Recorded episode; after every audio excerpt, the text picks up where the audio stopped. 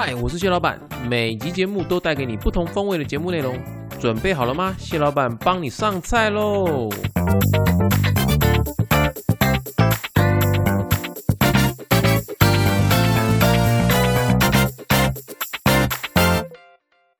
嗨，欢迎回到谢谢谢老板，我是谢老板，A.K.A 强爸。哎，今天是二零二一年的八月十号哦。那今天只有我来线上陪大家哈。那呃，主要是因为我周末的时候啊，有一些事情要处理，那所以我就直接跟拉面跟玛丽说啊，我们这礼拜就先暂时不要录音。但后来想一想哦，就是趁这个下午还有空，所以呢，我就决定还是录一集节目来跟大家分享一些小故事。那既然是呃我自己录一个单口的话呢，我就想挑一下我自己比较喜欢的，比方说民俗啊、文化相关的题目来说。那我们今天应景一点哈，因为呃礼拜天是那个农历七月开始嘛哈，那人家说的那个民俗月的开始，就所谓的鬼月啦哈，鬼月鬼门开。那其实呃在我这边住的居住地啊，新竹的部分呢，呃如果不是。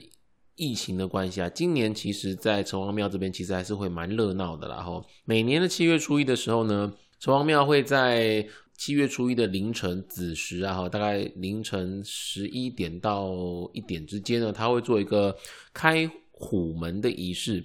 那各位其实来城隍庙拜拜哈，不知道你们发觉到，就是其实城隍庙一年四季啊，哈，它的虎门是不开启的。那我们讲说。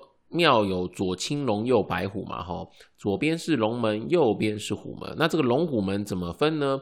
其实最简单的方式呢，就是你看那个庙门啊，哈，上面都会有那个石雕。如果上面有画一只龙的那个就是龙门，那有画一只老虎的就是虎门。那你怎么分左右呢？它这个左右啊，用要用那个我们那个拜拜那个神明啊，哈，他那个神像坐落哈，他的那个眼神往外看。哦，他往外看那个方向呢，你再来分左右，所以你会发觉呢，当我们是面对庙门的时候呢，龙门会在我们的右边，虎门会在左边。但是如果你你是用转一个角度哈，你用那个神明的神像哈，他的呃眼神往外看的话呢，其实呃他的龙门呢会是在左边，呃虎门会是在右边，所以这个。给大家分享一下你怎么看龙虎门啊？那回到我们的城隍庙，城隍庙的龙虎门呢，在虎门这一块，它是基本上除了农历七月七月以外，哈，它不开。为什么不开呢？因为啊，在城隍庙新竹城隍庙这里啊，哈，呃，他是认为说。虎门呐，哈，就有点像是那个城隍庙的阴间的进出口。那你也知道，城隍庙它是呃有点像是阴间的，比方说县政府啊，或者市政府啊、省政府啊这样子的一个单位。那当然里面可能会还是会有一些好兄弟会被关在里面嘛，哈。所以呢，他会在农历七月，就是唯一只有在农历七月这个好兄弟放暑假的同时呢，他会开启这个虎门。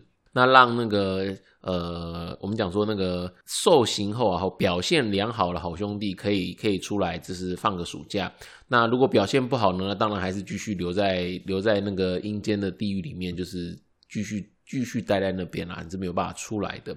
所以其实相对而言，能够出来这边放暑假的呢，都是在呃阴间里面呢犯行良好的才能够出来。所以大家其实也不要太过于紧张关于鬼月这件事情了哈。那当然我们就是行得正，那我们不该招惹的不要去招惹。那我我相信大家都能够平安度过这个月。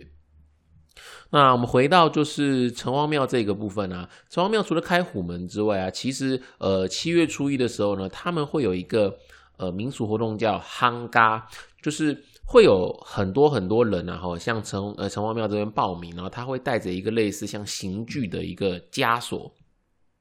那跟着呃城隍庙里面的阴阳司公呢，前往到呃新竹市区呃大概是正式家庙那边的北坛土地公庙那里哈，他会在那边驻守。那一直驻守到十五号，那这中间呢，阴阳师公就会在这边倾听，就是阴阳两界的各种需求。那阴阳师公呢，他在城隍庙的这个地位呢，就有点像是他就是主管阴阳两界哈。那比方说你有任何的冤屈啊，你有什么不平啊，你有需要做调解的哈，阴阳师公会在这边受理。那也趁这个民俗月的这个机会呢，那。把一些呃阴阳两界的纷争啊，哈，那秉公的跟城隍老爷报告，那从由城隍老爷来排解。那这些我们刚刚讲那个带着那个刑具枷锁的人们呢，就是呃，他们利用这次的机会呢，来洗脱他们过往所犯的罪。利用这样的一个方式啊，就有点像是我们讲那个这盖啊，哈，把你不好的东西改一改，改掉了哈。那这个东西其实都是在每一年的农历七月，在新竹这个地区是非常非常流行的啊。只是说今年因为疫情的关系，所以这些活动都都暂时停止了哈。那我们刚刚有讲到一个地点，它叫北潭的土地公庙嘛？为什么叫做北潭？其实针对这个问题啊，哈，我其实之前也是觉得。嗯，为什么呢？他为什么叫北潭？有北潭，那有没有南潭？那他们有没有东潭？有没有西潭呢？那后来去爬书这些史料，发觉，哎呦，还其实真的有故事可以讲哎。我们啊，要要讲这个故事之前啊，我们就要先把时间啊拉回到大概一两百年前，拉回到清朝刚统治台湾这段时间。其实啊。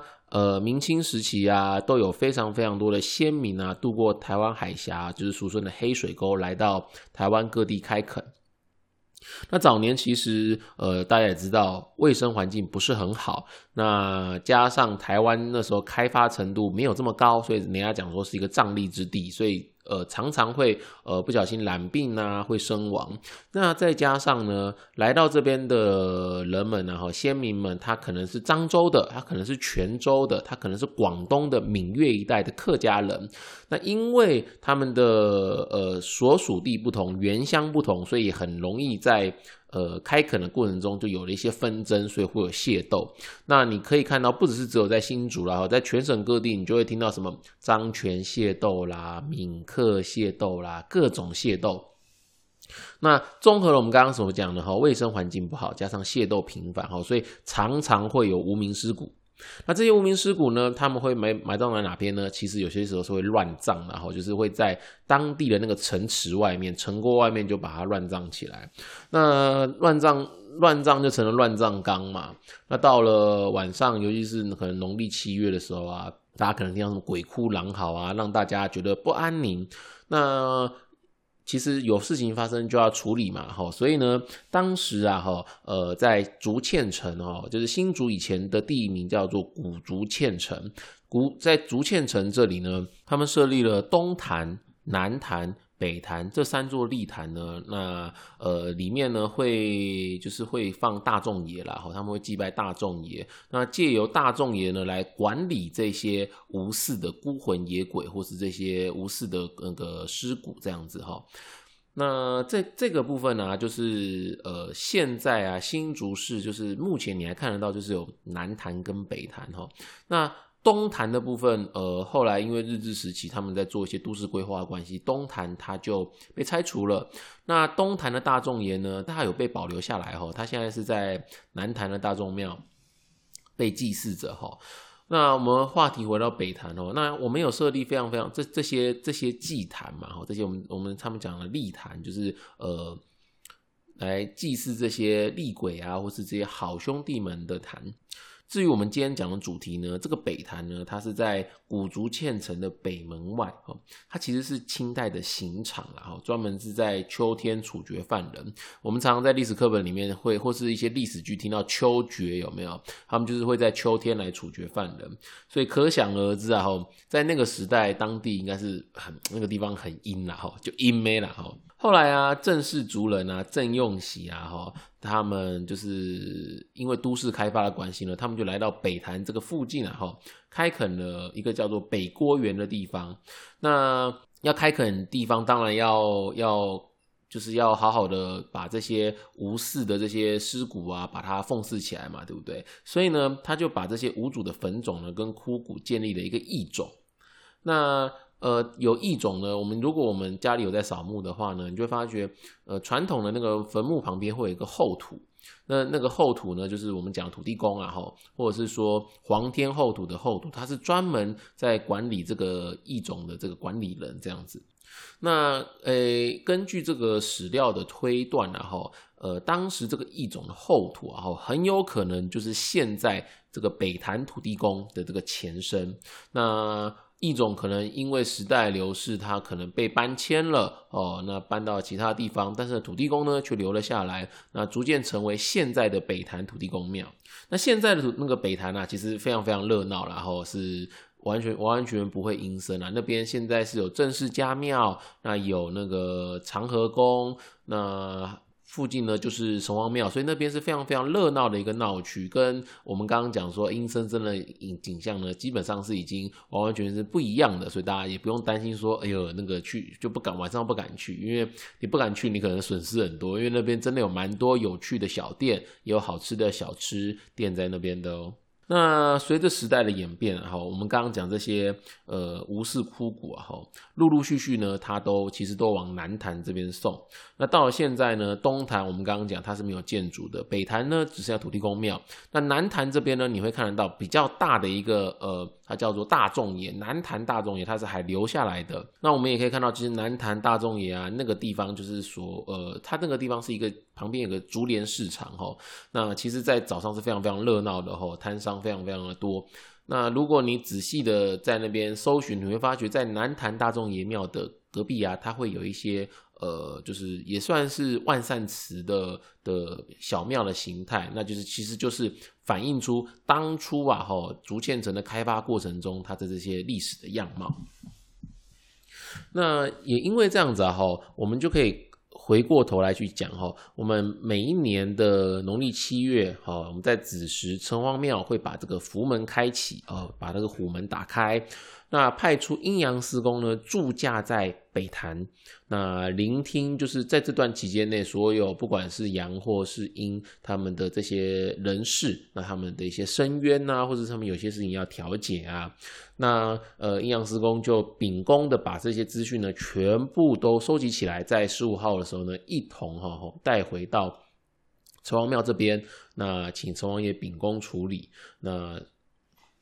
这时候呢，阴阳师公也会回到城隍庙去，哦，所以其实可以看得到，哈，呃，其实整个竹呃新竹这个地方啊，吼，它其实是相当有一个历史的一个脉络存在的，这点我就觉得很蛮可惜的，因为像我自己住在新竹住了好一阵子，吼，我就发觉。